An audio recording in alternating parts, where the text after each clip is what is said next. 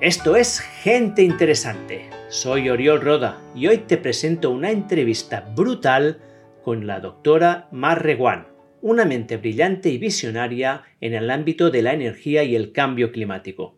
¿Te has preguntado alguna vez quién asesora a los gobiernos más poderosos del mundo? Pues hoy conocerás a una de esas personas. Mar es una de las científicas más influyentes en el mundo de la energía y de los desafíos a los que se enfrenta el modelo energético actual en el contexto del cambio climático. Vivimos en un mundo donde la energía es el motor de todo, pero también es la raíz de muchos problemas, desde apagones hasta el cambio climático. Y Mar, con su experiencia en el MIT y Stanford y asesorando a gobiernos como el de Macron, es la persona ideal para desentrañar estos complejos temas. En este episodio abordaremos cuestiones candentes como el mercado de la energía eléctrica, el petrocalipsis y si las energías renovables han llegado a su límite. Mar nos llevará por un viaje fascinante que tocará temas como la energía solar, las baterías de litio y los trenes cargados de piedra, y sobre todo el gran desastre que supone que la solución a nuestros problemas ya exista pero no se implemente. Para mí, entrevistar a Mar fue un honor y un placer, y aprendí muchísimo sobre cómo funciona el mundo en el que vivimos. Espero que para ti esta entrevista sea igual de reveladora. Y sin más dilación, te dejo con Mar Reguán en este episodio que te abrirá los ojos sobre el futuro incierto de nuestro planeta. Estamos hablando con realmente una eminencia, Mar. Estoy casi un poco apabullado de estar entrevistándote hoy aquí y, bueno, vamos a hablar justamente de lo que es tu tema de, expertise, que es eh, la energía y el cambio climático. Y me gustaría empezar primero mencionando que estamos grabando esto en probablemente el día más caluroso que se tiene, ah, que se tiene datos de la historia de la humanidad. Estamos en el año más caluroso. Ayer miré tu Twitter y vi una gráfica que habías retuiteado, bueno, que me dejó completamente a Asblayat, ¿cómo se dice? Me, dejó apabullado, bueno, que da un miedo porque es que este año nuestra, eh, las temperaturas están no solo fuera de, o sea, no en el límite superior de lo que se esperaba, están muy por encima de las temperaturas y realmente estamos viviendo ya el cambio climático que tanto se anunciaba, ¿no? Y de esto justamente es de lo que quiero que hablemos hoy, pero me gustaría empezar un poco por repasando tu trayectoria y quería saber en particular cómo terminaste en el MIT, pues mira, yo la verdad es que me gustaba mucho estudiar ya desde pequeña y cuando estaba aquí en la autónoma, pues un profesor me vio y, bueno, se dio cuenta que me encantaba estudiar, me encantaba hacerme preguntas. De hecho, un día en clase nos hizo como una pregunta y yo me pensaba que era una pregunta que teníamos que resolver y volví el siguiente día y me dice, ah, no, si no tiene respuesta a la pregunta. Pero ya desde entonces fue como mi mentor y mi, mi papá académico y me animó mucho pues a ir a estudiar a Estados Unidos, pero yo no quería, yo me escondía casi a veces por los pasillos de la autónoma. Y un día me imprimió incluso la, la, application, como los papeles que tienes que rellenar, me los imprimió y me los dio para que los rellenara en frente suyo para asegurarse de que de que pues lo intentaba, que intentaba ir a Estados Unidos y bueno, ya el resto pues, pues lo mandé y me aceptaron y la verdad es que lo disfruté mucho porque como decías pues es un sitio que intelectualmente y a nivel de tecnología pues es como espectacular, ¿no? Y la gente que conoces allí también es como muy, muy, muy inspirador. ¿Cómo se llamaba este profesor o cómo se llama? David Pérez Castrillo. Así que tenemos que darle las gracias al, al, al doctor Castrillo por, por tenerte hoy aquí, ¿no? Sí. Muy bien. ¿Y cómo fue tu trayectoria en Estados Unidos? ¿Qué, hiciste? ¿En qué, ¿En qué te centraste? Pues ya muy, muy enseguida me di cuenta que me interesaba mucho el tema de la economía de la energía, porque me parecía como muy aplicado, muy importante, muy accionable. Em, la economía pues rige los principios de de escasez, de cómo, cómo, repartimos las cosas. Y en el caso de la energía, pues como la demanda y la oferta tienen que casarse cada dos por tres, pues es como una aplicación muy canónica de, de la economía en general. Y me pareció eh, muy aplicado, con muchos datos, yo hago mucho análisis de datos, me pareció como un tema muy, muy interesante. A veces hay gente que me pregunta, ¿te diste cuenta que sería tan, tan importante? No, me parecía ya importante a mí y luego con perspectiva, pues cada vez es más importante y cada vez, cada vez tengo más, más trabajo. trabajo no me falta. Sí, sí, ¿no? y hablando de trabajo, mm, me gustaría saber también un poco más qué pasó cuando estuviste pues, asesorando al, al gobierno de Macron. ¿Cómo es asesorar uno de los gobiernos más potentes del mundo? Bueno, nuestro objetivo era darle como pinceladas más de sabios, como cosas que son recomendaciones sin tener el filtro de lo que un gobierno puede o no puede hacer. Como darle las verdades tal, tal como son, luego ellos los toman y hacen lo que quieren con las recomendaciones que les has dado. O sea que mm, no tiene el punto ejecutivo de estar como implementando políticas, pero tienes libertad de cátedra de decirle lo que realmente, honestamente, crees que es necesario. ¿Y qué le dijisteis? Bueno, le dijimos que nos teníamos que poner las pilas, que vamos muy tarde, que el problema es mucho mayor de lo que están considerando que la Unión Europea tiene que liderar en este proceso porque a Estados Unidos ni se la ha visto ni se la ve. Y, también le dijimos que, tenía que empezar con políticas que sean consistentes con emisiones cero, que ya se había acabado lo de invertir en nuevo capital que incremente las emisiones. Una cosa es aprovechar el que ya tenemos, pero que debía parar en seco nuevas inversiones en, eh, que básicamente impliquen más y más emisiones en el futuro. Y cuando hables de, estas inversiones, ¿te refieres, entiendo que tú centrabas solamente en la parte de la energía, ¿no? ¿O también hablabais de agricultura o de construcción?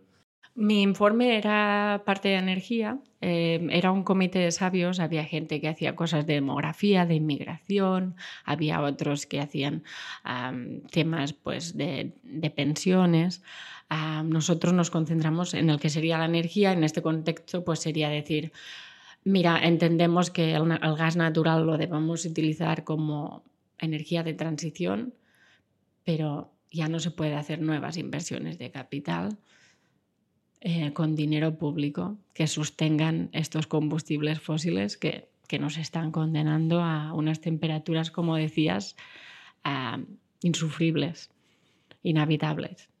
Vale, pues de hecho en esta entrevista lo que me gustaría es ir desgranando lo que supongo que ya le contaste a Macron en su momento y ir viendo las diferentes capas y, a ver hasta dónde llegamos, ¿no? Pero solo por curiosidad, ¿te hizo caso? ¿Os hizo caso?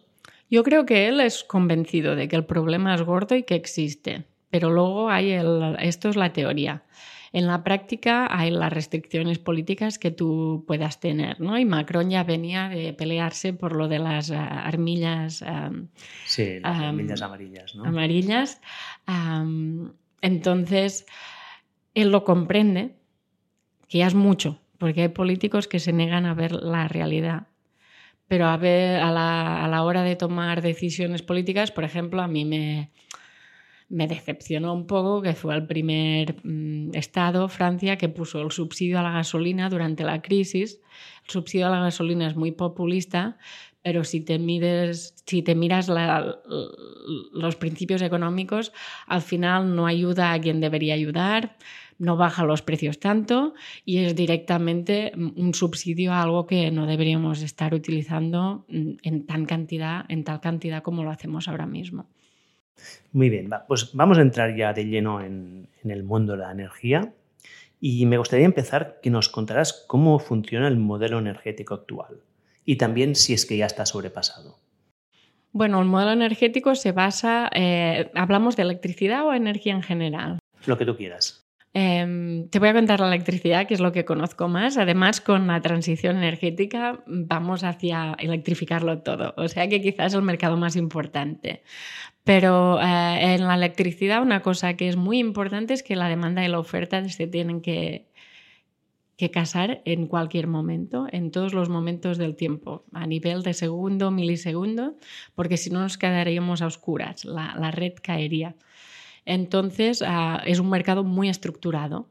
Y a mí me fascinó porque cada hora, cada media hora, cada minuto hay unos programas, unos centros de control que se aseguran que la demanda y la oferta pues están casadas. Eh, en ese proceso de casación, como funciona es que las Tradicionalmente, las plantas de carbón, de gas o de diésel ofertaban sus plantas y desde el centro de control miraban cuánta demanda había, les decías, tienes que quemar 400 o tienes que quemar 600 eh, para que todo sumara. Hoy en día, pues una fuente de generación muy, muy importante, pues también es el viento y la solar. Y estos centros de control pues se dedican a estimar cuánta solar y cuánto viento vamos a tener para saber cuánto nos falta. Con el viento y la solar llegamos al 60% y luego se ven a ver quién va a hacer el 40% que falta. ¿Y cómo hacen estas estimaciones? ¿Cómo puedes prever qué consumo va a haber mañana? Pues la electricidad se viene, ¿sabes? Todos forecasting, machine learning y todo esto. La, electricidad se viene a forecasting desde hace mucho, mucho tiempo. Ah, porque si no, no puedes operar en un mercado. Si no sabes la demanda, va a ser muy, muy difícil. Y hay todo de estimaciones que dependen pues, del día que es, de algunos factores conocidos, sobre todo el tiempo. Si hace mucho calor, esperas que los aires acondicionados se empiecen a encender. Si es un sábado o un domingo, claro, muy distinto, la hora del día pues basado en eso, pues hay unos modelos predictivos que son bastante fidedignos en la, en la demanda que se espera. Luego hay sorpresas, cambios de tiempo y durante el día hay muchos, muchos redespachos o recasaciones donde intentan adaptarse a lo que está pasando durante el día, las sorpresas. ¿A qué velocidad pueden cambiar o, o, alterar la producción para adaptarse a la demanda? Pues depende de la cantidad. Si es una cantidad muy, muy, muy grande, pues se tiene que prever con un poco de tiempo. Pero a cada segundo las, las plantas de generación automáticamente están respondiendo a todo lo que está pasando. A cada segundo. A milisegundo, inmediatamente. Automáticamente es el que es respuesta inmediata.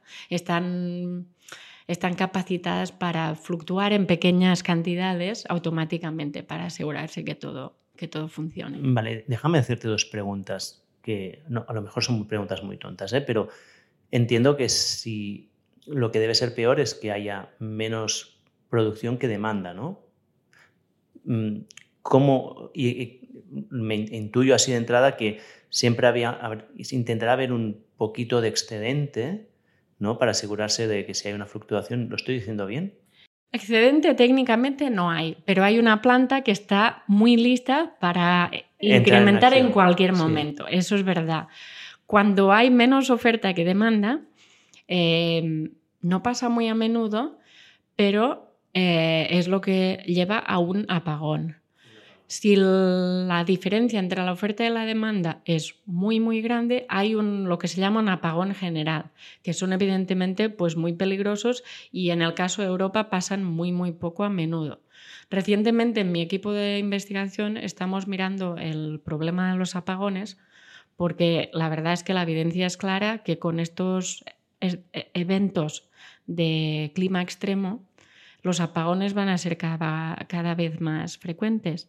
Y de hecho, en Estados Unidos, que quizá la red eléctrica no está tan bien invertida como en Europa, porque es como más el, el Wild West, allí en California o en Texas ya están teniendo apagones que tienen consecuencias para la vida de las personas, o sea, muy, muy, muy grandes. ¿Qué tipo de consecuencias? Bueno, incluso gente que se muere. Texas tuvo apagones durante una semana en condiciones de mucho frío, que es poco usual en Texas. Las casas, la gente no están preparadas para esas temperaturas extremas y hubo varias ah, muertes, una gran parte por, mm, porque la gente se intentó calentar de maneras no seguras y tuvieron, por ejemplo, una, una, se murieron de monóxido de carbono o de otras maneras, o de un incendio porque te has intentado calentar de manera no segura. Con las altas temperaturas, pues un apagón pone en riesgo la vida, porque si estás a 45 grados y te quedas sin electricidad en una gran er, área de, población, pues no tienes un lugar seguro. ¿no? Y es algo que miro en mi, en mi investigación, el problema de falta, falta oferta y hay demasiada demanda. Eh, normalmente ya te digo que estamos acostumbrados a vivir muy bien, pero en el futuro creo que debemos empezar a trabajar en esos escenarios que son poco glamurosos, pero que tenemos que hacer los deberes. bueno, sean poco glamurosos, pero hoy, hoy, justamente hoy, se esperan temperaturas de 44 grados aquí en, en Cataluña, que es una cosa, bueno, inaudita, ¿no? Aquí nunca estamos en estas temperaturas. O sea que no, no es una cosa ni tan lejana ni, ni, que nos toque tan de lejos. O sea que ni lejana en el tiempo ni lejana geográficamente. O sea que no, no, nos debemos preparar. A mí lo que a veces me, me, pone un poco triste es que hablas con la gente que tiene que tomar decisiones y es un poco el volvaste mañana, ¿no? Ah, no, esto en el futuro. Y lo pintan como si hubiera de pasar en 20, 25 años. Y yo, yo, hijo, que es que, que, que, que, que es mañana, o sea... hoy, hoy, hoy, eh, técnicamente hoy.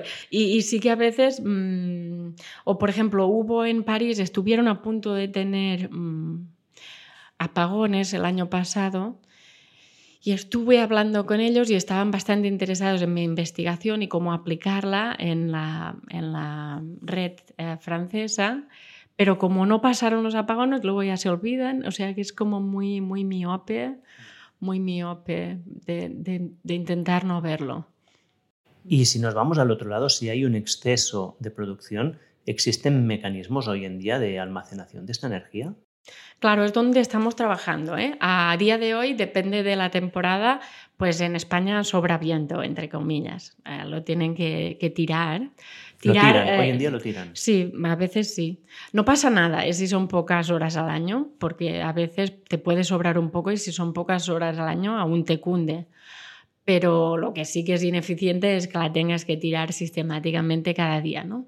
Y para eso sí que se tiene que trabajar en el almacenamiento y es una cosa que se está trabajando mucho. Yo personalmente pienso que es donde tenemos que poner mucha más investigación, cómo almacenar esta, esta energía de una manera que sea poco impactante con el medio ambiente, pero que nos pueda garantizar que tenemos energía almacenada durante una semana, dos semanas.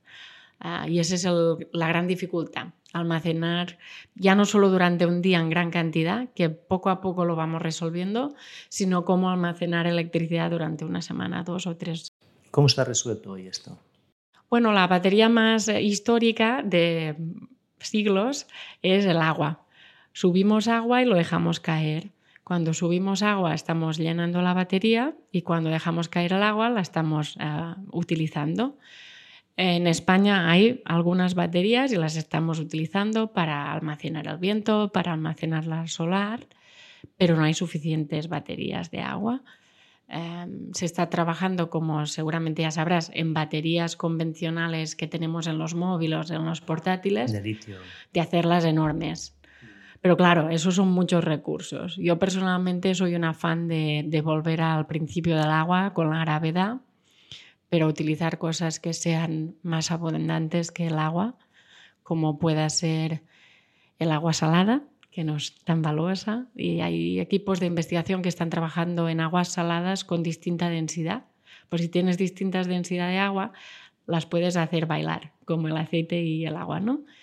O con gravillas, se están haciendo baterías con gravillas de distintas densidades, fluidos que puedan subir y bajar. Y claro, gravillas, rocas, un tren con rocas. Yo que vengo de un pueblo minero, pues, pues subes rocas en la mina y bajas las rocas por, por la, por el ascensor y vas subiendo y bajando el ascensor, eso mismo es una dinamo que te genera electricidad. O sea que espero que vayamos buscando mm, maneras más ingenuas de, de almacenar que no como en plan a lo bruto. ¿Y qué, eficiencia energética tiene este, tiene este tipo de baterías? Bueno, um, los coeficientes de, almacenamiento la verdad es que no los recuerdo. Creo que para el litio quizás un 85-90%. O sea, um, si lo cargas y lo dejas cargar, aprovechas casi toda la energía. La cuestión es también el coste, cuánto te cuesta. Eh, tradicionalmente era muy caro este tipo de baterías, pero los costes han bajado un montón. O sea que, que, se espera que poco a poco vayan siendo económicamente rentables. Sí, pero supongo que el problema con el litio sería la escasez, no, o no sé si es un problema. Sí, no, yo, o sea, ya te digo, mmm, a gran, gran, gran escala creo que mmm, no lo veo. O sea, algunas baterías sí, porque son responden muy rápido, pero además lo del litio no es una batería a largo plazo porque sería ridículamente caro tener una batería de litio que no piensas utilizar cada día. El litio es como una batería diaria. Durante el día yo subo, yo bajo y me manejo el día. Pero tener como un campo entero de, de fútbol para almacenar energía durante cuatro meses sería como un obsceno, básicamente. Y las, las baterías que has comentado, que básicamente almacenar en energía potencial, ¿qué eficiencia energética tienen? ¿Lo sabes? La verdad es que no lo sé. Con, con las, los pantanos depende un poco de la evaporación que tengas en cada pantano. Ah, esto quizá lo, puedo hablar ahora, pero em, poniendo placas solares en el pantano se evita evaporación y también incrementa la eficiencia de la batería, porque se evapora menos y pierdes menos agua. Pero ahora no te sabría decir un número. Vale, no, no pasa nada. Volvamos a la energía. ¿Cuál sería el mix de, tipos de, fuentes de energía que hoy en día están, tenemos en, en eléctrico en Europa, por ejemplo? Pues ha cambiado mucho en los últimos 10 años. ¿Cómo era hace 10 años y cómo es pues ahora? Pues hace 10 años bastante carbón, mucho gas, nuclear y las renovables que empezaban a despuntar en sitios como España o Alemania y definitivamente Dinamarca, que siempre las ha tenido, eh, pero, pero eso es hace 10 años. Desde hace 10 años, pues carbón mucho menos con la excepción un poco de Alemania, donde aún es bastante importante. En España, muy residual.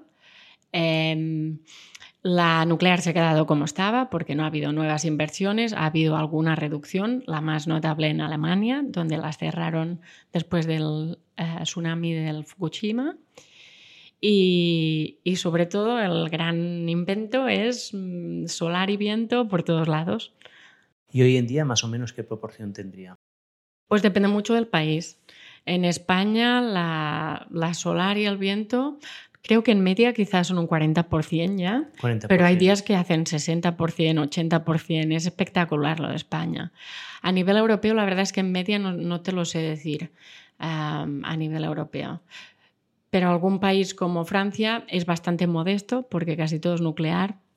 Te lo digo un poco así, ¿eh? pero quizás está al 10% la renovable. En Alemania te diría al 20%, pero no estoy muy segura. El Reino Unido, que es una isla, es un caso interesante porque están muy aislados por su geografía, como España y Portugal, de hecho, por los Pirineos, y también han hecho un trabajo espectacular.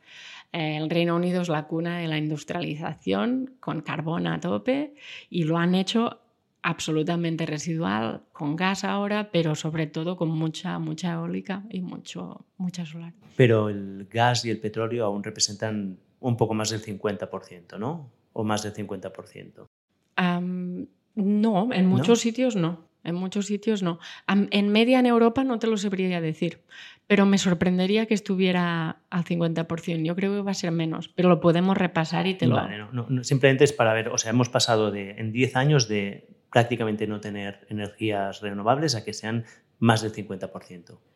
Si incluyes el agua. Incluyo el agua, sí, sí. claro. Sí, si incluyes el agua, yo creo que estará por el 50% y en España definitivamente. Pero lo voy a mirar, lo voy a mirar y te lo digo. Vale, luego si quieres lo podemos poner Lo pones como un footnote allí. Como un footnote, sí. y, hablando del gas y del petróleo, ¿no? Hay como un movimiento que, pues el abanderado aquí en España sería Antonio Turiel, que hablan de, del petrocalipsis, ¿no? de que se están terminando los recursos. De hecho, yo empecé a leerme su libro y decían que 2023 ya, eh, o sea, ya estábamos de bajada, que ya no había, que se estaba produciendo ya menos y que se terminaría súper rápido, ¿no? ¿Qué opinión tienes de esto? Yo la verdad es que lo pintan como el apocalipsis, el petrocalipsis, y yo lo que les digo siempre es que su apocalipsis es mejor que el mío. Porque el problema de los combustibles fósiles es que no se acaban. Y esta es nuestra gran tragedia. Es una fuente de energía súper fácil de utilizar, plenamente disponible. Pero si la quemamos toda, nos quemamos con los combustibles, o sea, se está haciendo la, el planeta inhabitable. Entonces yo siempre les digo, lo pintáis como el apocalipsis y yo siempre pienso, ojalá, ojalá se terminaran los combustibles fósiles, porque hay suficientes para quemarnos a todos vivos. Entonces, mm, sí, su apocalipsis es particular, pero al menos nos pondríamos las pilas. A día de hoy, 2022, es el año que más se ha producido de combustible fósil y no hay ni una indicación de que las cosas vayan a bajar. Para que las cosas vayan a mejor, no tenemos que producir menos combustibles fósiles. Para que las cosas vayan a mejor, tenemos que dejar de utilizarlos. Y aún estamos subiendo, o sea, ni siquiera estamos bajando, pero es que ni que bajemos, las cosas solo van a ir a mejor cuando vayamos a cero. O sea que mm, creo que desinforma ese mensaje porque no se ha curado y además hace parecer el problema mm, hace que parezca que el problema es menor, menor de lo que es. Bueno, yo te cuento una anécdota personal de una situación que yo viví hace un año y medio, y es que estaba hablando con un conocido que se había comprado un terreno en la parte norte de los Pirineos, en un sitio súper inaccesible, no podía llegar con carretera, tenía que andar 20 minutos. Bueno, era un, sitio, la verdad es que cuando yo se le, pregunté por qué se había comprado un sitio allí, me dijo que era porque era su refugio para el apocalipsis. Él lo tenía clarísimo, que en los próximos pocos años la energía se terminaba, iba a haber una catástrofe mundial y que o te ibas a un sitio donde pudieras casi fortificarte o, estabas perdido. Y esto es un caso real, ¿eh? no estoy hablando de una novela de ciencia ficción de estas apocalípticas, no, no, es una persona que yo conozco que ya ha tomado estas acciones. Y esta persona era francesa y me dijo que en Francia había mucha gente que estaba haciendo esto. Bueno, yo la verdad es que creo que el mundo va peor y lo vemos todos los días que lo queremos ver. Otros días no miramos para pasar un buen día, que también está bien. Pero la verdad es que cuando yo me planteo tomar esas acciones, pienso si el apocalipsis se viene, mm, no es un apocalipsis que quiero sobrevivir. Y así me lo planteo yo que no sé si quisiera yo sobrevivir a ese apocalipsis, pero si ellos van con ello, la verdad es que eh, es muy difícil ver, dado como en el fondo, aunque la sociedad es muy individualista, dependemos tanto de los otros que mm, no veo viable que una persona sola dura, dure, dure mucho tiempo. Pero, yo, ah, tampoco. ¿eh? más allá de esto, o sea, ¿tú crees que realmente un apocalipsis de este estilo, de inmediato, de mañana se termina todo, es factible? ¿O estamos hablando más de esto, de una cosa progresiva que el mundo simplemente va a ser más inhóspito día tras día? No, yo creo que es más algo progresivo que te va pellizcando, pellizcando hasta que te das cuenta y, las cosas están difíciles. Hay, hay preocupación. Lo que pasa es que es verdad que vivimos en la, abundancia. Si miramos cómo vivimos, derrochamos derecha e izquierda. Por ejemplo, em, cada día en media mm, se consumen 100 litros de agua por persona y eso se considera un nivel bajo. Claro, si piensas en las comunidades que viven en zonas bastante desiertas de, del África, 100 litros al día por persona es como un derroche máximo, ¿no? Y aquí se considera estalvio. Entonces, creo que vamos a crecer en la escasez, pero seguramente tenemos más márgenes de adaptación de los que nos pensamos, porque podemos vivir con mucho, mucho, mucho menos de lo que vivimos ahora. Esto es mi, como mi esperanza, que encontraremos muchas maneras de, de realmente ahorrar y de vivir realmente en una escasez que ahora no, no, es existente. Piensa lo mismo con las cadenas de comida, la de comida que se tira cada día. ¿no? Creo que tendremos que aprender a, a vivir con menos, sí. sí. Y, volviendo a la energía, a ver, el, petróleo ahora está muy demonizado, pero en realidad el petróleo ha sido el oro negro, es lo que nos ha permitido pues, crecer como, como civilización, ¿no? Es, nos ha dado una energía barata, fácil de transportar, con una densidad energética altísima. ¿Esto puede ser sustituible? ¿Las, renovables tienen la capacidad de llegar a sustituir esto o, tenemos que simplemente renunciar a esta cantidad de energía que tenemos ahora? Pues es como tu vision, ¿no? Se va, ya se va a ver, ¿no? Pero sí que realmente tenemos que hacer un esfuerzo consciente y por eso es tan difícil. No se está haciendo, decíamos que es el año que se ha producido más petróleo de toda la historia. Es muy difícil renunciar a un carmelito tan bueno, pero es un carmelito totalmente envenenado. Y a día de hoy la evidencia es tan, tan brutal de los efectos climáticos. Entonces va a ser muy difícil dejar este carmelito. Por suerte, se está mejorando mucho. Por ejemplo, a nivel de los coches, Hoy día, si consideras un coche eléctrico de una manera más, mm, considerando lo que te cuesta el coche, pero también considerando lo que te cuesta el combustible, lo que te cuesta arreglarlo, un coche eléctrico ya es igual de práctico que uno de combustible fósil y quizá esto no era tan evidente hace unos años. Dicho esto, yo también pienso que deberíamos tener menos coches. O sea que la, la, respuesta es un poco de todo.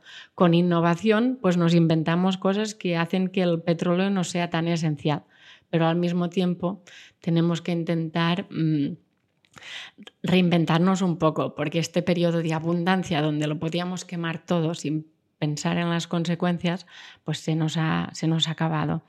Lo que pasa es que este es un mensaje que, que es muy difícil de, de vender. O sea, a la gente no le gusta renunciar a las cosas. Entonces, mi pregunta es si es que hay alguna opción de transformar que esta transformación no implique una caída de calidad de vida, ¿no? Porque de otra manera es, es, por ejemplo, el caso que me ponías de Macron, ¿no? Él lo puede tener muy claro, pero sabe que depende de qué acciones tome, perderá las elecciones y el que vendrá pues no hará nada de esto, ¿no? Entonces hay este compromiso político, pero también individual.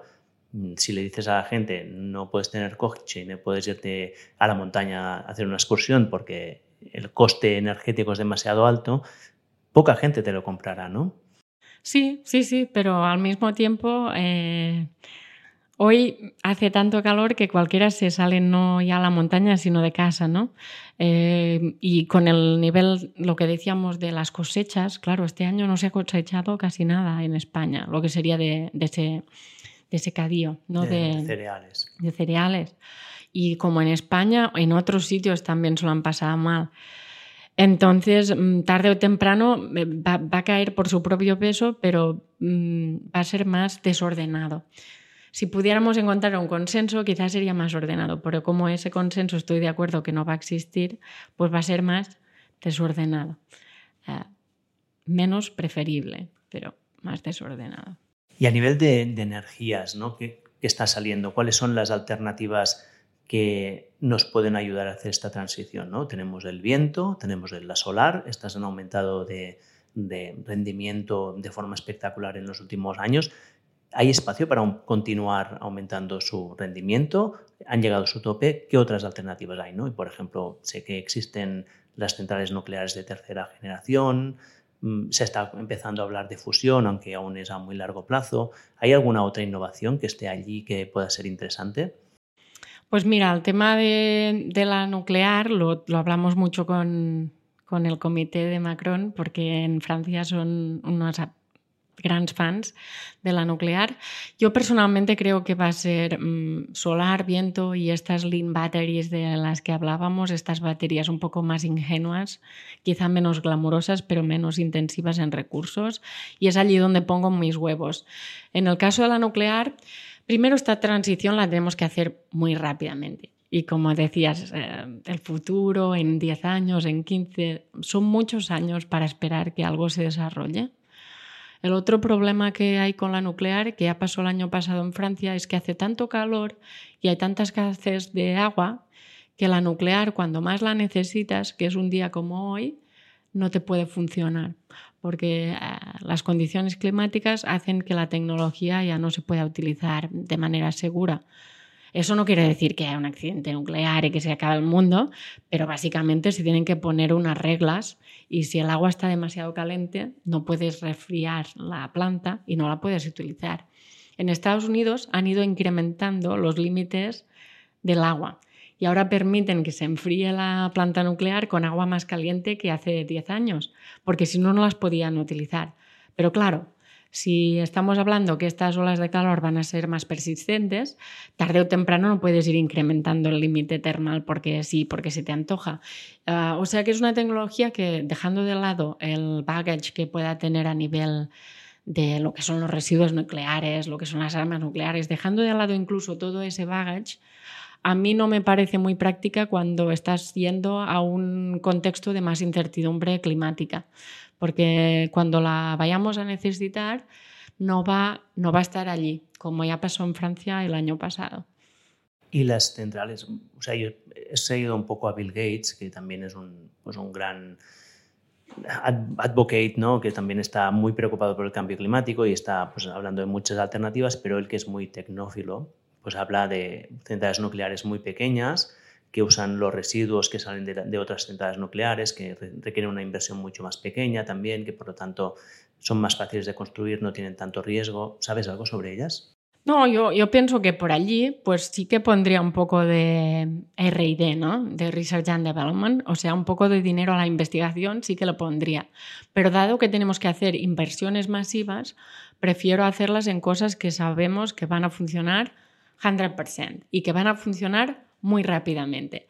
Pero un poco de inversión sí que la pondría en ese, en ese basket porque necesitamos invertir en muchas alternativas para ver la que sale mejor. Pero mi debate es más en la cantidad.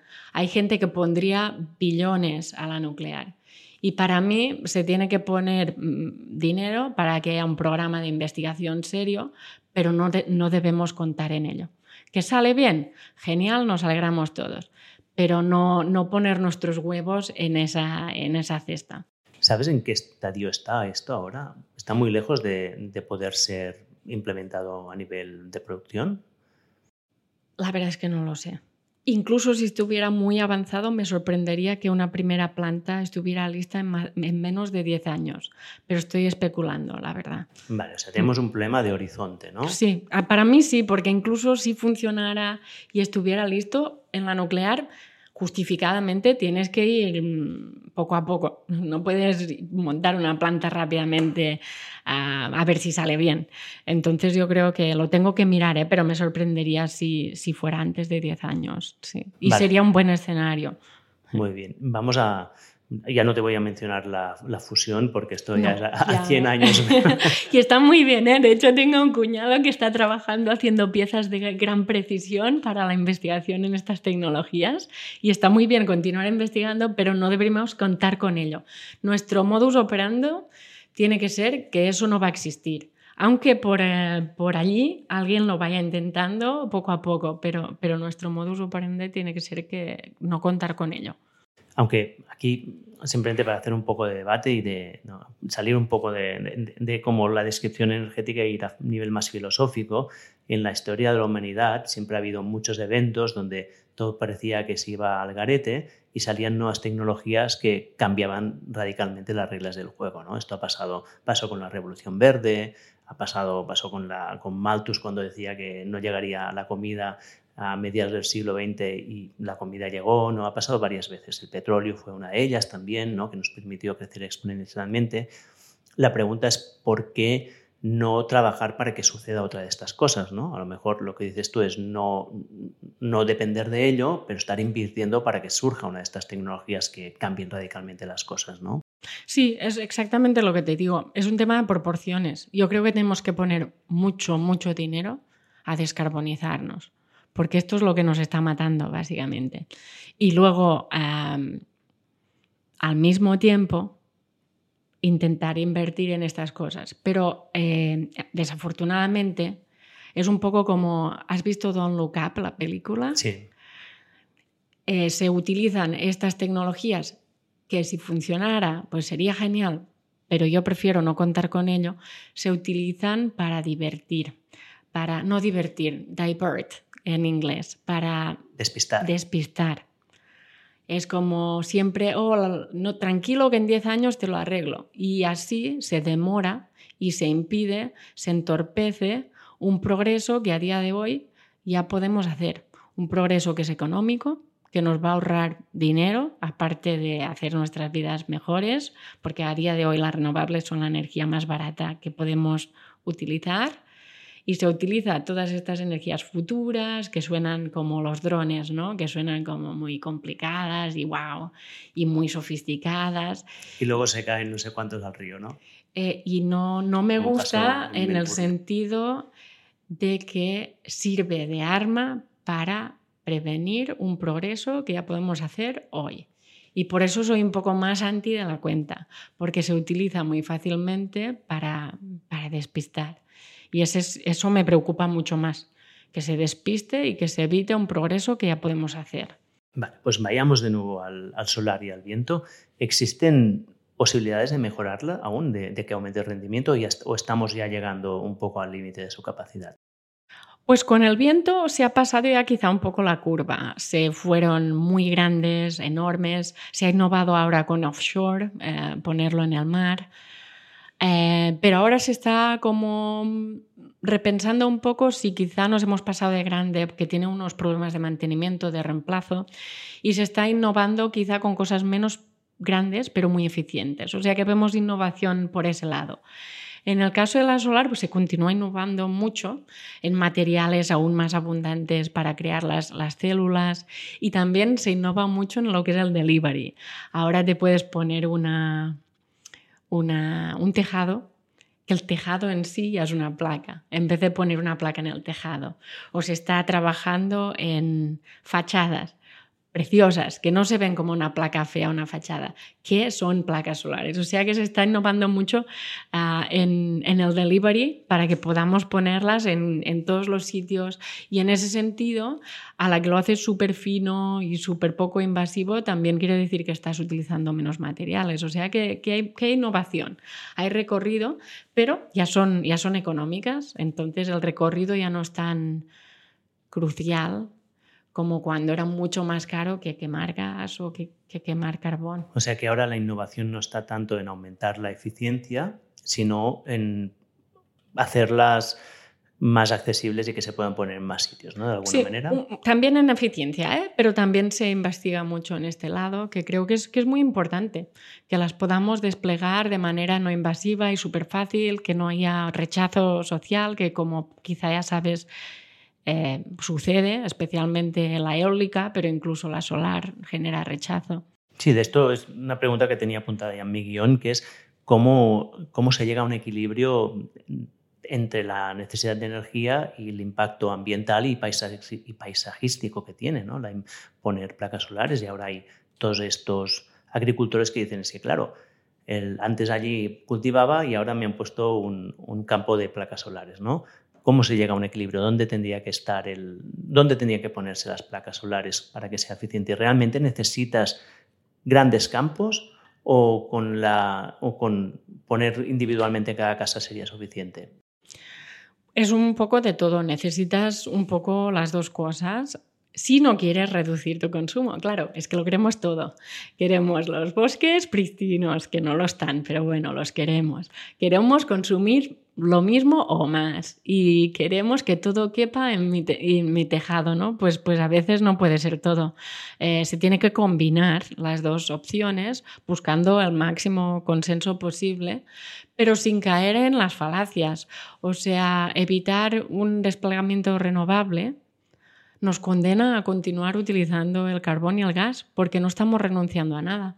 Entonces, puede ser muy súper pro, pro paisaje o lo que tú quieras, pero no renuncias a tu coche o no renuncias a continuar comiendo carne cada día o no renuncias. Nuestras explicaciones no son muy consistentes y de largo lo que ha tenido más impacto ambiental, incluso visual, es la industria del carbón, del petróleo, que es muy extractiva, o la nuclear misma, pues si te paseas por según qué sitio de Tarragona, pues tampoco es bonito, ¿no? Entonces somos un poco inconsistentes en cuanto criticamos la renovable cuando aceptamos una energía que es mucho más impactante con el medio ambiente, incluso visualmente, dependiendo de dónde vivas, ¿no? Yo la renovable no me parece fea, ya sé que soy quizá una excepción, pero a mí me inspira me da la sensación que al menos estamos haciendo algo y me, pone de buen, humor, de buen humor. A nivel agrícola sí que es muy importante mantener el suelo agrícola, pero tenemos que ser conscientes de lo que nos viene encima, que es que España, el suelo fértil sin regar, mm, se va para abajo. Yo personalmente mm, me gusta los proyectos que hay que son un poco más de innovación, lo que decíamos que es más el delivery, no tanto la placa en sí, se está intentando innovar cómo combinar placas y cosecha para que la misma placa en vez de, entorpecer proteja el suelo de estas temperaturas tan enormes. Se, se registraron temperaturas del suelo, de la tierra, de 60 grados en el sur de España. Claro, a 60 grados la temperatura de la tierra, mucho no va a crecer. Pues combinar las placas con cosechas que tengan un poco de sombra la placa va a ser menos eficiente que si solo pusieras placas, pero la cosecha quizá es más viable, dados los pronósticos climáticos a los que nos enfrentamos. O sea que yo soy muy de, public policy, lo que sería la política pública, la placa solar ya se paga sola. La política pública debería incentivar esta innovación en hacerla complementaria. En vez de hacerla sustitutiva, de verlo como una batalla, Creo que la acción pública debería buscar la complementariedad entre la agricultura y la solar, aunque requiera un subsidio. Vale, por lo tanto, tú estás aún de acuerdo con subsidiar las, la, energía renovable, las placas solares. Una placa solar, porque sí, no, no es necesario, es la energía más barata.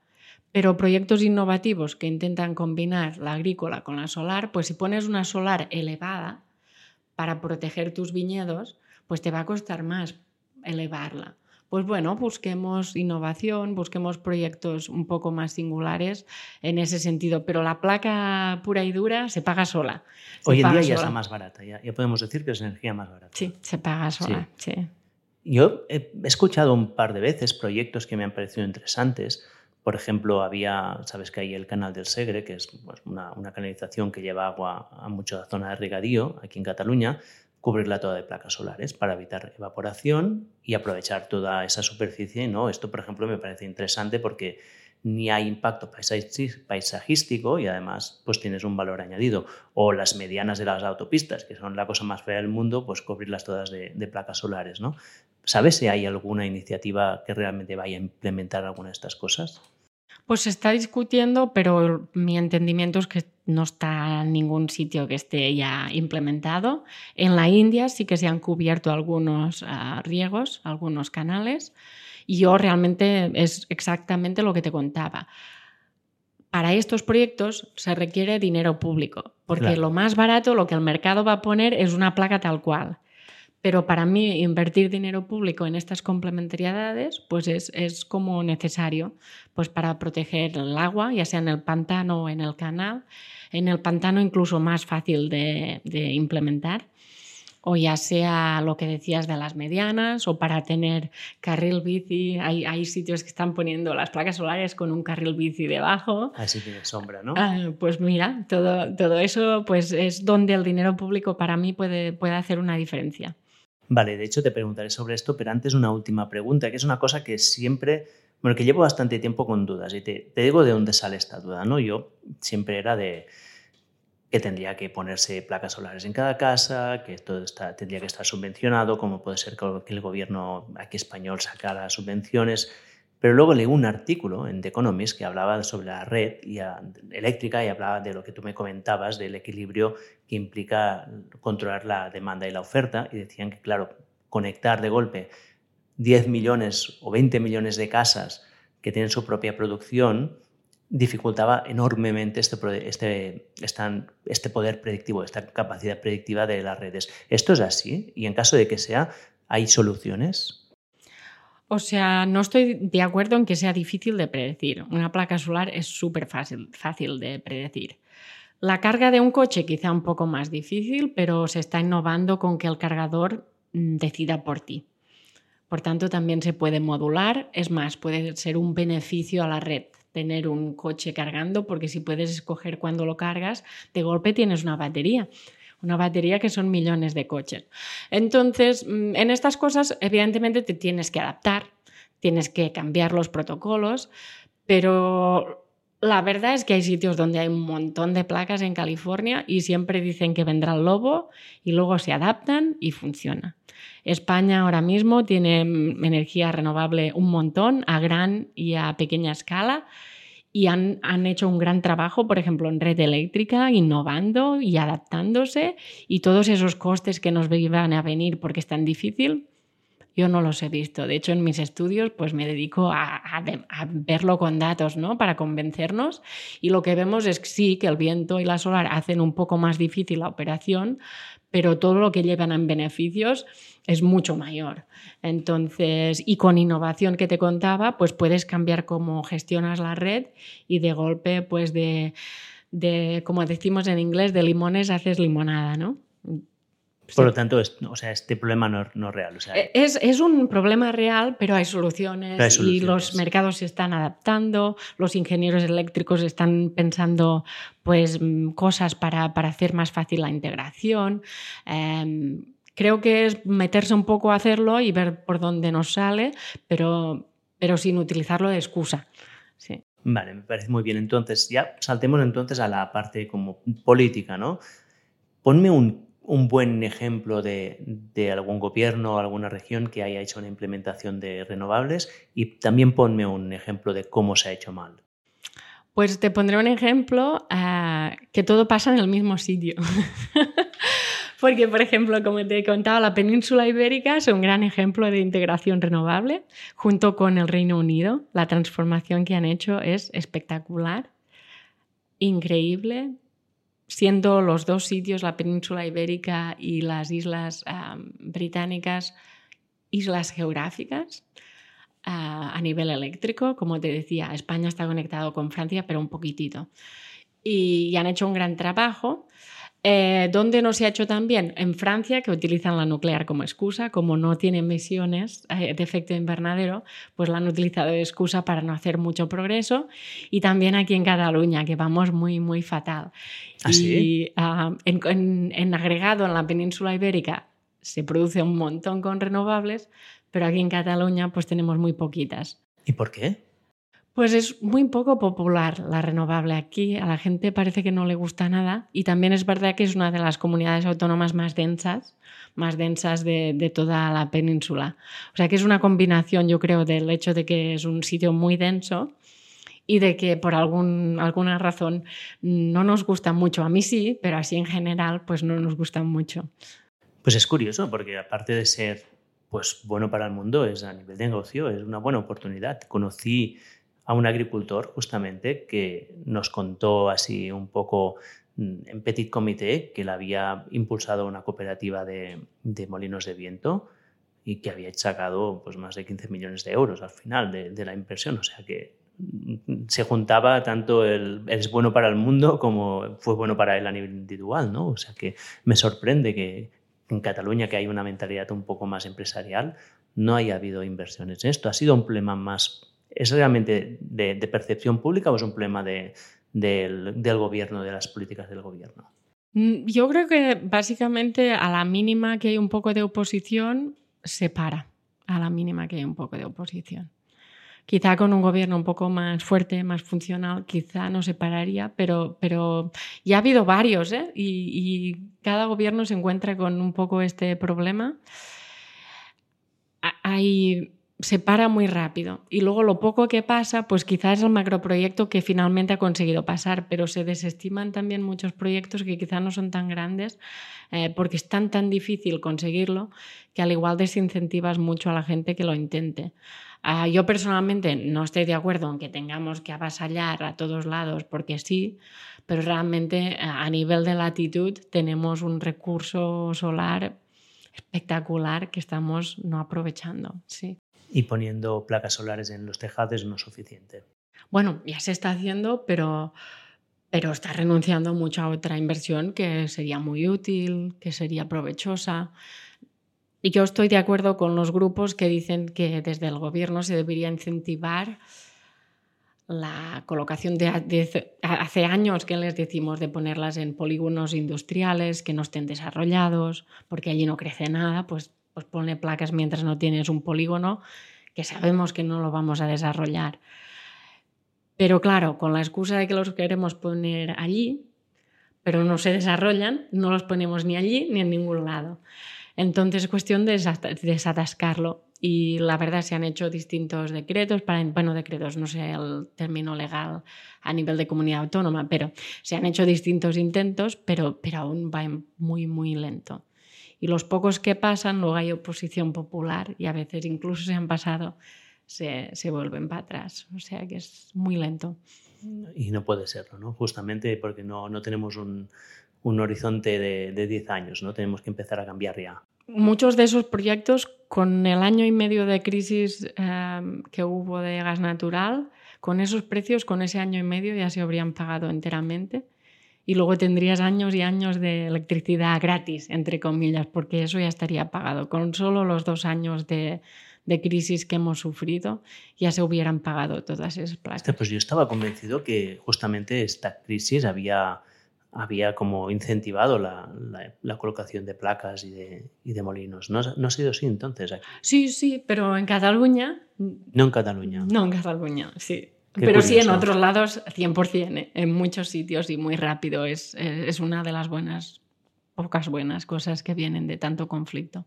Y es necesario que pase aquí. O sea, de nuevo, ¿eh? si que Cataluña es una comunidad muy densa, no podemos ponerlas en sitios, por ejemplo, ¿eh? no se pueden poner en los monegros, que ya son sitios que están vacíos y que tampoco va a crecer nada allá y a lo mejor con lo que se produce allí es suficiente para, para Cataluña también.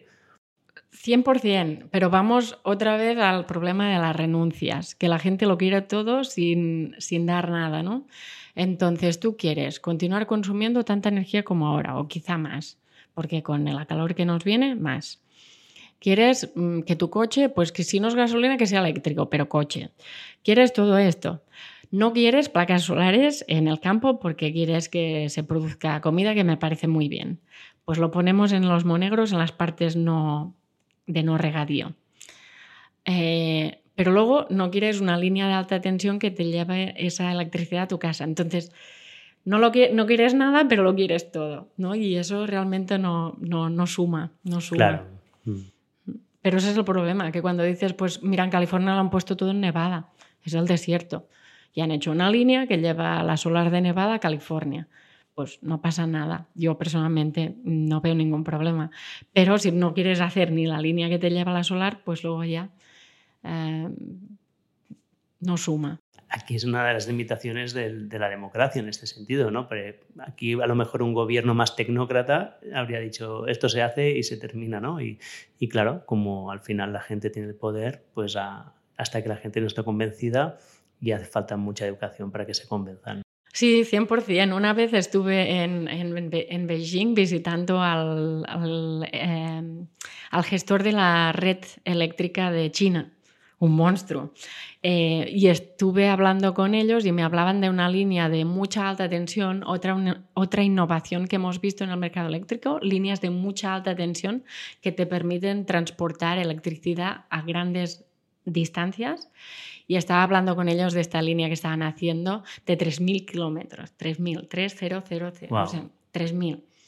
Y mm, yo estaba pensando en la línea que estuvimos intentando hacer de, que pasaba por los Pirineos, que quizá eh, tenía 100 kilómetros y nos echamos como 25 años para terminarla.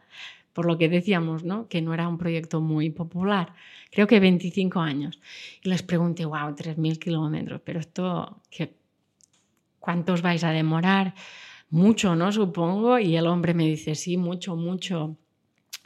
Unos dos o tres años.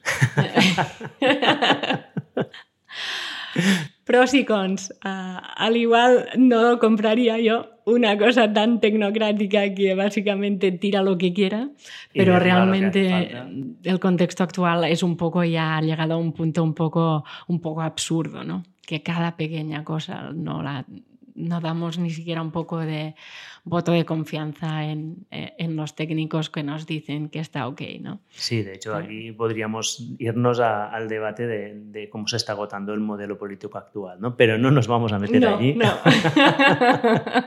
que sería muy complicado, pero ya me ha sacado un tema que también lo tenía apuntado aquí, que es otra de las grandes preguntas que yo tengo alrededor de la transición energética, que es ¿qué pasa con los países en desarrollo? ¿no? Porque muchos de los que critican el modelo del decrecimiento dicen, sí, sí, vale, el decrecimiento en Europa, Estados Unidos, en el mundo occidental, podemos vivir con un poco menos, pero ¿qué pasa con el señor que aún está arando pues, a mano o con un caballo y que no podrá hacer esta transición porque el petróleo es lo que nos lo ha permitido hacer hasta ahora? ¿Es real este, este concern, o sea, esta crítica? Bueno, primero, yo cuando hablamos de países en desarrollo, me gusta primero decir, es todo nuestra culpa. O sea, su contribución ha sido tan, tan pequeña al problema que tenemos ahora, que cualquier discusión tiene que entrar desde esa, de esa perspectiva. Nosotros deberíamos reducir mucho, mucho nuestro consumo para ni siquiera poder compensar un poco lo que, lo que les hemos echado encima. ¿no? La localización geográfica de los países en desarrollo es, es horrible cuando piensas con las olas de calor, con, con, estos climas que se están haciendo inhóspitos. O sea que sí, ciertamente queremos no dejarles en este subdesarrollo que encima les va a hacer, básicamente les va, les va a, matar a mucha gente si no les ayudamos. Dicho esto, la solar a día de hoy es una energía que es mucho mejor que el petróleo para muchos de estos sitios. Si tú piensas en sitios alrededor del Ecuador que están teniendo impactos brutales a nivel climático, están en el Ecuador, tienen energía solar todo el año. Y esa energía solar es mucho más segura que pensar que alguien les va a mandar gas o pensar que alguien les va a mandar petróleo. Porque si el gas o el petróleo se ponen caros, son los primeros que se quedan sin. No vamos a ser nosotros. Entonces, el objetivo nuestro tiene que ser de transferir modelos de desarrollo energético que son cero carbono que no es cero cero, pero bueno, a los que llamamos cero carbono, que no tengan emisiones y a día de hoy en muchos países, exceptuando los que están encima de los combustibles fósiles, pero para los países que no tienen combustible fósil, ya es mucho más seguro, mucho mejor, mucho más barato y es transferir ese conocimiento y ayudarles a protegerles de, de toda esta adversidad climática que les viene encima. ¿Y se está haciendo? No, no, o sea, en los COPs estos, no sé si es el COP, vamos por el 27, 28, nos sirven de mucho. Sirven para hacer un poco de pats on the back, ¿no? De sentirse un poco bien allí como... Muy bien, chaval. Y se habla de hacer unas transferencias que le llaman de adaptación a los países que se están viendo impactados por el cambio climático, pero que no tienen la culpa ni de casualidad y, se habla de ello, se acuerdan montos en cantidad pequeñísimos de dinero y luego ni siquiera se transfieren. O se transfiere muy poca parte. O sea que no.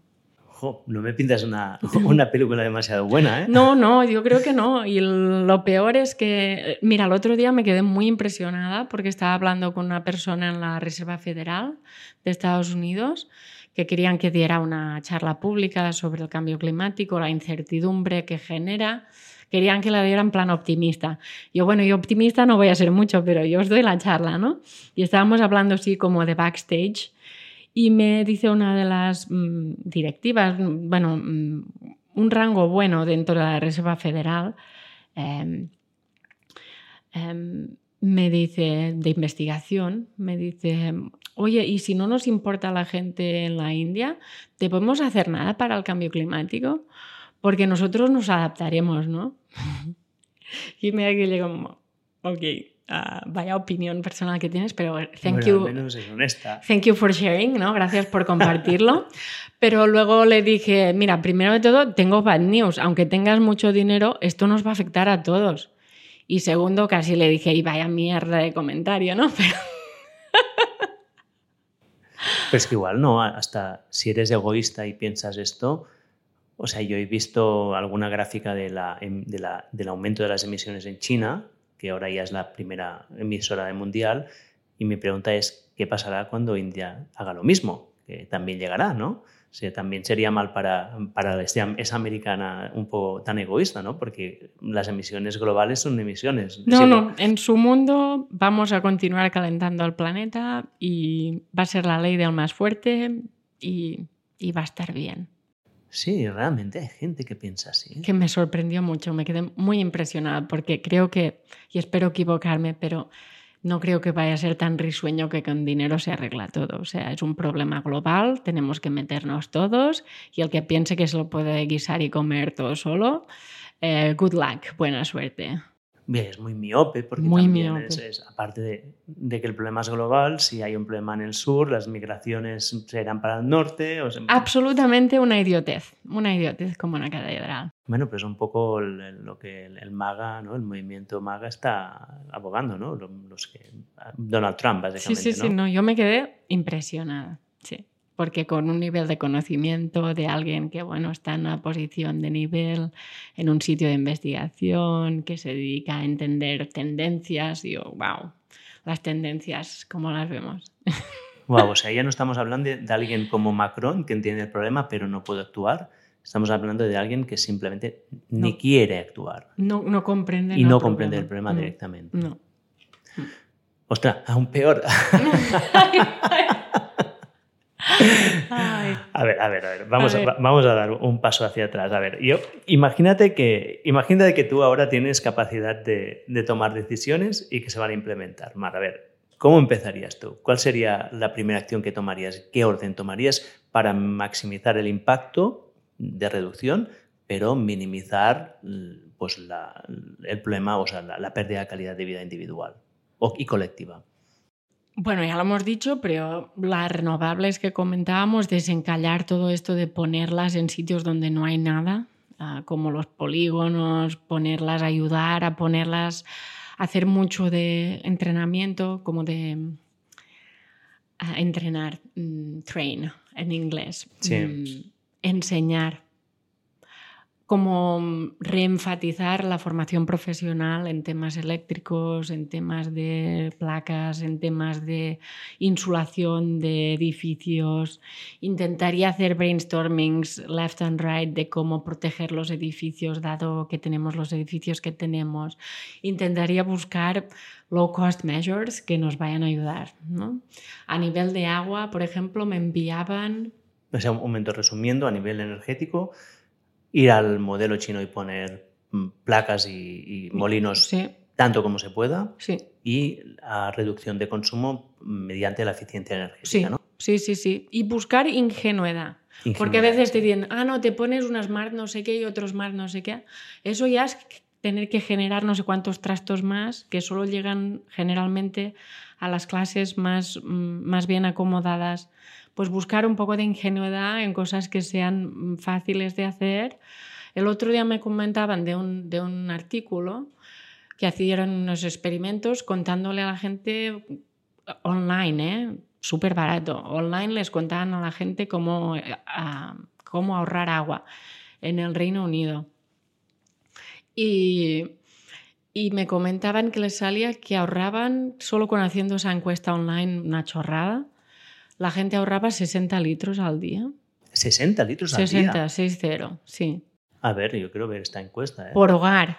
Luego me mandan el, el, paper este de investigación y la conclusión es que es muy caro hacer eso. Y yo le digo, ¿pero qué me estás contando? Si montando una, una, una, una cosita online, una chorradita, cada persona, no, no, persona, pero cada hogar pudiera ahorrar 60 litros al día, es un montón, ¿no? Y me quedé como chocada de su interpretación de que eso no sirve para nada. yo, ¿pero qué me estás contando? O sea, o sea, que buscar esta ingenuidad de cosas fáciles, comunicativas.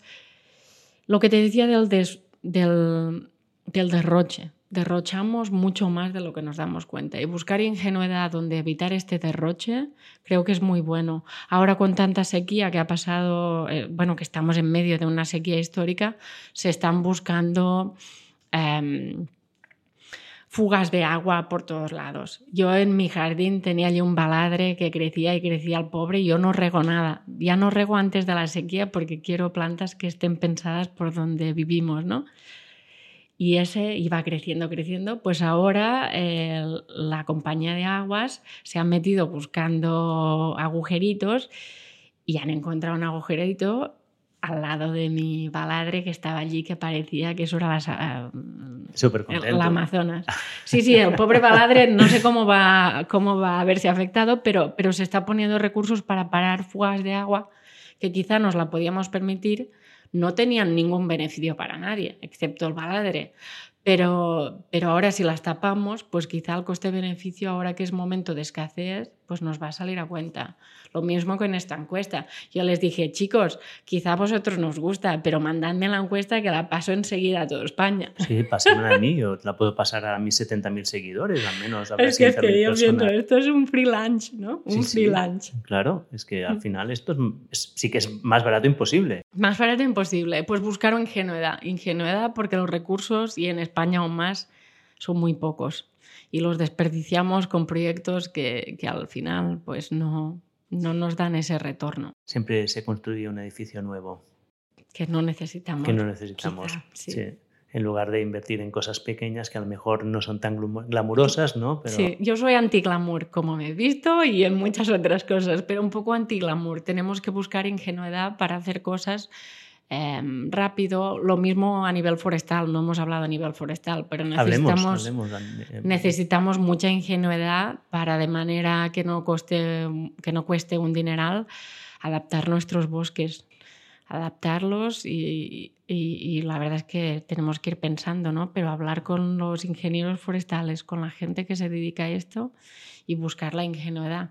Ya sean las cabritas que te pasean, aquí en la Autónoma tenemos un, un grupito de cabritas que van paseando, ah, ya sea otra innovación, pero buscar innovación low cost para, para, para repensar los bosques.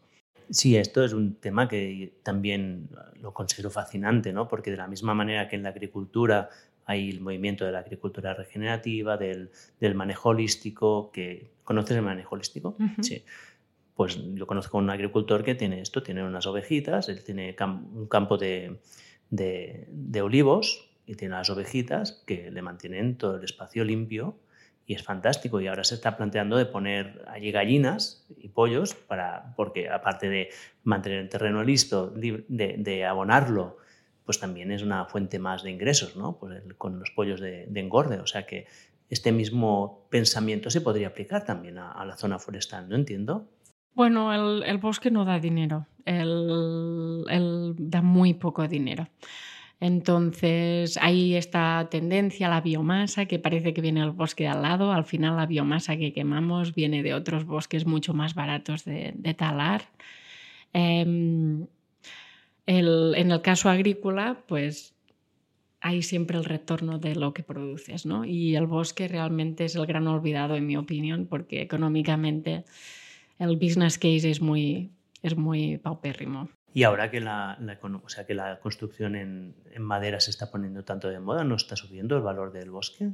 Claro, pero un bosque no gestionado, que es, está lleno de, todo menos del árbol que necesitas, eso va a ser más un bosque de, de silvicultura, de crecimiento para construcción. El gran bosque olvidado te cuesta mucho más lo que te gastas en, recolectar pinos, que están cuatro pinos en medio metro cuadrado y ninguno se aprovecha ni siquiera para hacer, para hacer palos de batería. ¿no? Entonces, ¿tú qué abogas más para que haya más bosques gestionados? Tiene que haber, eso es sector público, yo creo. sector público. Y buscar ingenuidad a ver si algún business case se le ocurre a alguien, pero, pero sí que debería haber más inversión pública, en mi opinión. Vale, o sea, aparte de, lo que hemos comentado, la otra cosa sería ir a buscar estas intervenciones sencillas y baratas que hagan pequeños cambios incrementales, ¿no? Sí. ¿Qué más? ¿Qué más? Y trabajar el bosque. Bueno, yo, yo la verdad es que esto ya sé que no es nada popular, pero repensar cómo nos transportamos es como crucial.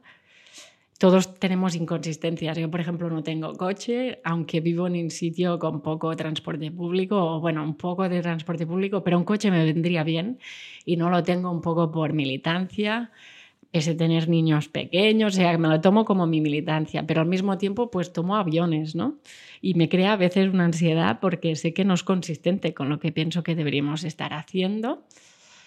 Pero bueno, intentar facilitar el transporte, en ese sentido la gran innovación ha sido la bici eléctrica, que, que nos da miedo, que se mete por donde se mete, no nos gusta, pero a nivel de eficiencia de transporte para pequeñas distancias y medianas distancias, te hace la vida muy fácil, ¿no? Y si pudiéramos cambiar el chip un poco a la gente respecto a la bici eléctrica, cambiaría realmente las cosas. ¿Más la bici eléctrica que la motocicleta eléctrica?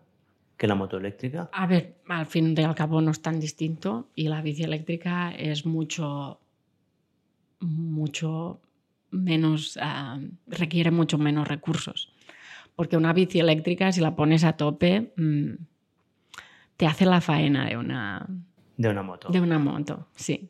Se tiene que regular mejor, pero se deberían facilitar ah, las, las bicis que pueden ir hasta 45, como un ciclomotor, ¿Cuál es el problema? Que la bici realmente solo te va a 45 porque es lo que marca la ley.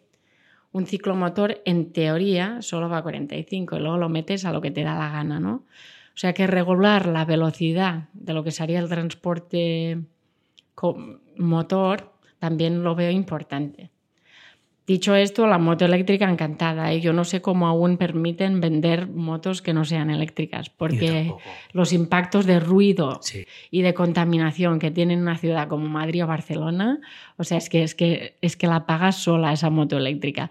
Entonces, eso directamente no, no, estoy, no estoy diciendo que no sea una tecnología válida, pero la bici eléctrica es mucho más barata, mucho más asequible, requiere menos recursos y para la mayoría de transportes, si los coches y las motos fueran al límite acordado por la ley, sería muy equivalente y no sería tan peligroso.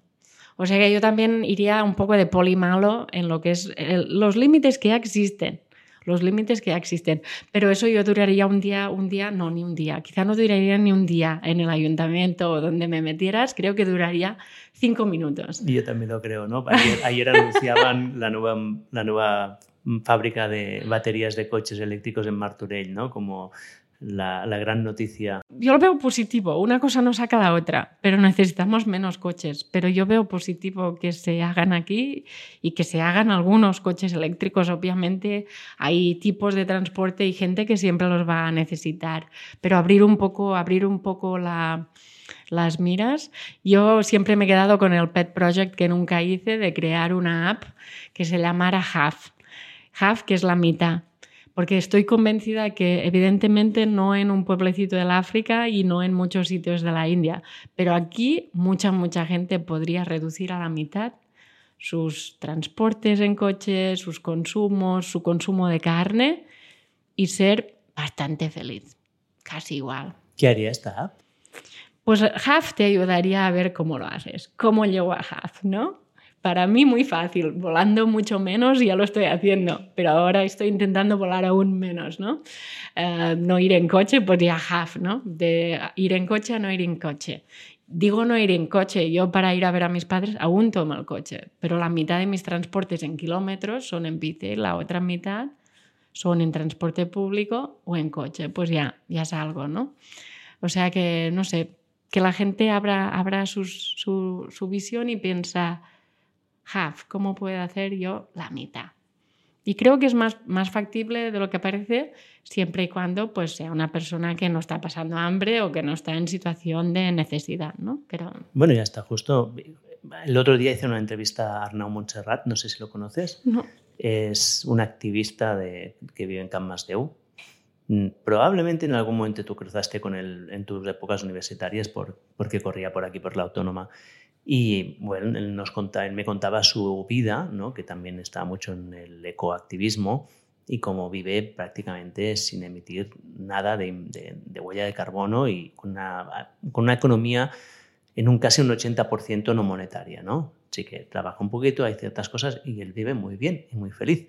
Mm, en un estilo de vida que a lo mejor es muy radical para la mayoría de la gente, pero que no deja de ser bueno para él y él no renuncia, está viviendo en el primer mundo y no ha renunciado a la mayoría de las cosas que los beneficios de estar en el primer mundo. O sea que hay modelos. El suyo es a lo mejor bastante radical y no el que la mayoría adoptaría, pero bueno, que muchas veces pensamos que si no tenemos el último iPhone no seremos tan felices, ¿no? Y que a lo mejor no es tan así. No, yo el mío tiene la pantalla totalmente destruida porque como voy siempre en bici, se me cae muy a menudo y hasta que no cumpla cinco años o deje de funcionar, con eso estoy, con el móvil, con la pantalla destruida. Cinco años es tu, eh, bueno, intento, intento, pero sí que es verdad que, que está un poco en vez, ¿no? Esta sensación de que siempre necesitamos más y un poco sí que debemos cambiar un poco la manera con la que pensamos en estas cosas. Tú me contabas el caso de Arnau, pues eso es demasiado radical para contárselo a la gente. Mm.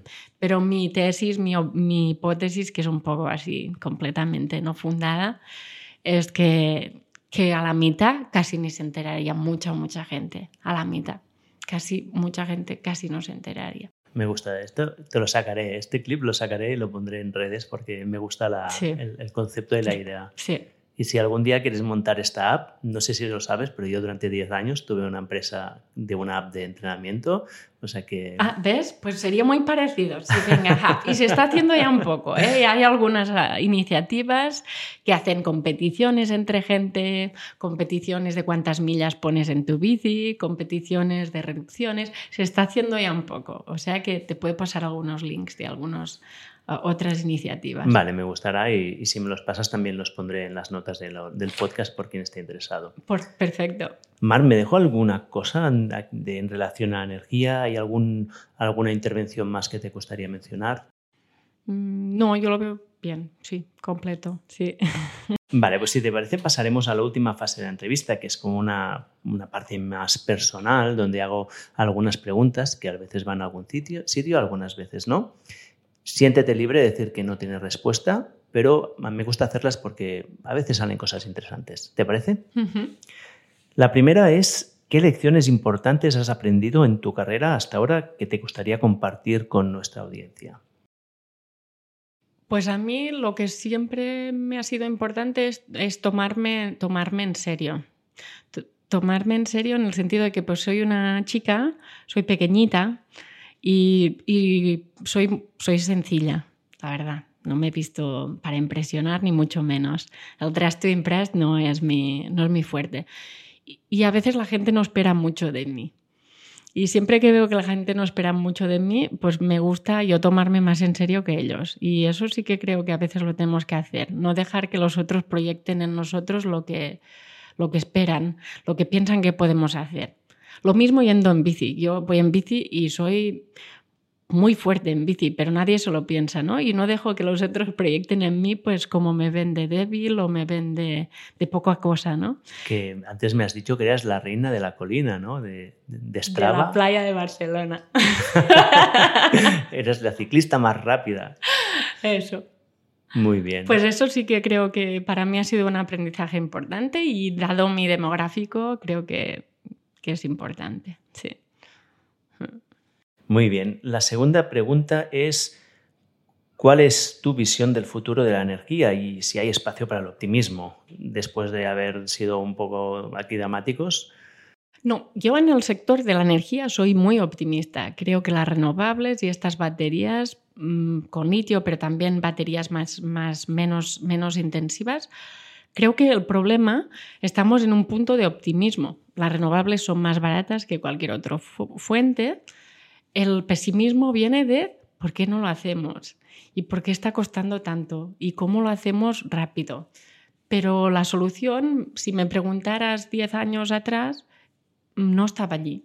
Y ahora la solución la tenemos, pero hay muchas barreras sociales, empresariales, eh, de dinero, cómo lo hacemos. Pero al menos en la solución yo la veo.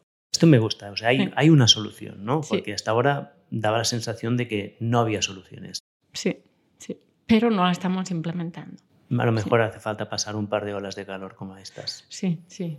No, a veces es así. A veces hasta, que, hasta que nos metemos una hostia, mm, y, mm, quizá, quizá en, inglés too late, ¿no? Demasiado tarde, pero también better late than never, ¿no? mejor más tarde, ¿cómo es? mejor, tarde, que, nunca. O sea que sí. Completamente. Dime una inversión en dinero, tiempo o energía que te ha dado un retorno desproporcionado en tu vida.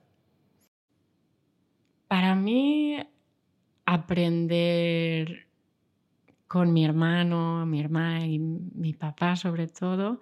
Desde pequeños teníamos ordenadores, aprender a hacer código, aprender a computar cosas, aprender a optimizar con ordenadores, analizar datos. Para mí esa ha sido mi, mi pasatiempo, pero también mi gran inversión que, que me permite pues, pues hacer estudios chulos con las técnicas más, más guapas. O sea que para mí aprender a utilizar, a, hacer código hacer código. ¿A qué edad empezaste? Pues yo, mm, mi, papá tenía un ordenador desde muy pequeños, tenía incluso un portátil de esos que apretabas y, era como gel la pantalla. Ah, sí, le, encantaban, le encantaban los ordenadores, le, encantan, aún está, aún está vivo. ¿eh? Y, y, siempre nos dejaba jugar un poco y nosotros nos inventábamos juegos con el ordenador que no tenían ningún sentido y no eran software, pero bueno, nosotros jugábamos desde muy pequeños, 5, 6, 7 años. A veces en el cole nos mandaban a casa deberes para imprimir cosas para profe, ¿sabes? Que, que, éramos como las, las tech, las tech del, del cole y me lo pasaba muy bien, sí. ¿Y tú con tus hijos ya les enseñas cosas en ordenadores? ¿Tienes hijos pequeños eh? o, limitas las pantallas? Pues limito bastante las pantallas, pero claro, tienen cuatro y seis años. No, no, pero es que hay, niños en seis años que están muchas haciendo horas. Haciendo código, sí. Bueno, haciendo código no, mirando, mirando la tele, mirando, sí. bueno, mirando el YouTube. No, no, yo lo limito bastante. Durante la semana, pues no, no miramos la tele, intentamos pero sí que tengo ganas de enseñarles a hacer código y estoy siguiendo estas iniciativas que hay porque claro, ahora los niños tienen unas, unas cosas para aprender a hacer código que ojalá existieran hace, hace unos años cuando éramos pequeños. pero de momento con la de 6 ahora empezará primero y ahora estoy pensando, quizá ya le puedo enseñar a programar. pues ya te pediré que me pases alguno de estos recursos que los encuentro interesantes. Los míos son ligeramente mayores que los tuyos, pero de momento también hemos sido muy, muy estrictos que no haya pantallas, pero enseñarles a, a programar creo que es interesante, aunque con la inteligencia artificial no sé si será una habilidad que quedará ya también obsoleta pronto, ¿no? Pero bueno. Sí, pero programar es también el concepto. Y el concepto lo tienes que dar un poco, ¿no? La estructura mental, ¿no? Sí, la estructura mental. Yo creo que aún hay, hay sitio para, para que dos personas con el mismo AI, pues uno lo va a poder utilizar mucho mejor que el otro, ¿no? Claro. Y la última pregunta que siempre hago es, ¿cuáles son los libros que más recomiendas? Pues últimamente no leo mucho, ¿eh? Pero si tuviera que recomendar un libro, ah, bueno, algunos son un poco técnicos. Por ejemplo, hay uno de Leah Stokes, que es una profesora en Santa Bárbara, que ha estudiado los mm, límites políticos de los cambios en la red.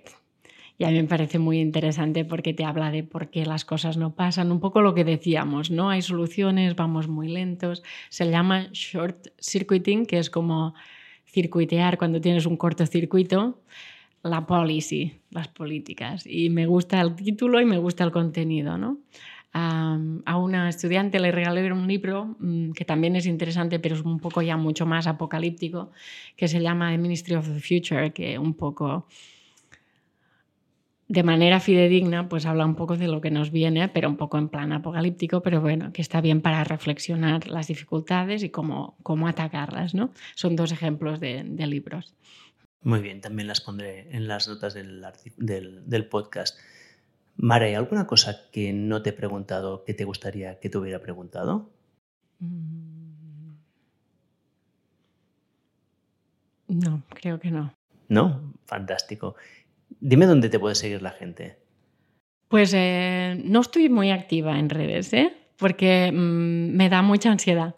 Entonces me encuentro que cuando estoy en redes no trabajo. Pero ah, tengo un Twitter, a veces cuelgo alguna cosa. Ah, creo que si vais allí, mi posted, mi pinned tweet, el que tengo arriba, es que si queréis reducir vuestras emisiones deberíais utilizar una bici eléctrica y no un Tesla, eh, siguiendo un poco a lo que hablábamos. O sea que allí en Twitter me podéis encontrar, pero mi perfil es muy académico, entonces tengo mi web con mis códigos, mi web con mis publicaciones, mis investigaciones, pero sería un poco niche. bueno, pero si acaso si me las pasas también las pondré porque estoy seguro que habrá alguien que, que seguro que le interesa. Perfecto, perfecto. Muy bien, Mar, ha sido un placer hablar contigo. He aprendido muchísimo. Me he quedado un poco más preocupado de lo que he empezado, pero seguramente esto es bueno. Perfecto, gracias, gracias, Uriel. Gracias.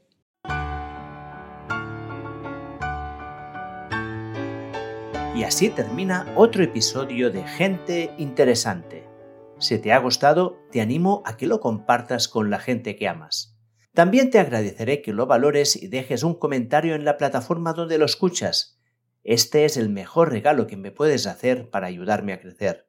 Por cierto, aparte de este podcast, publico una newsletter semanal donde te cuento cómo puedes vivir más y mejor.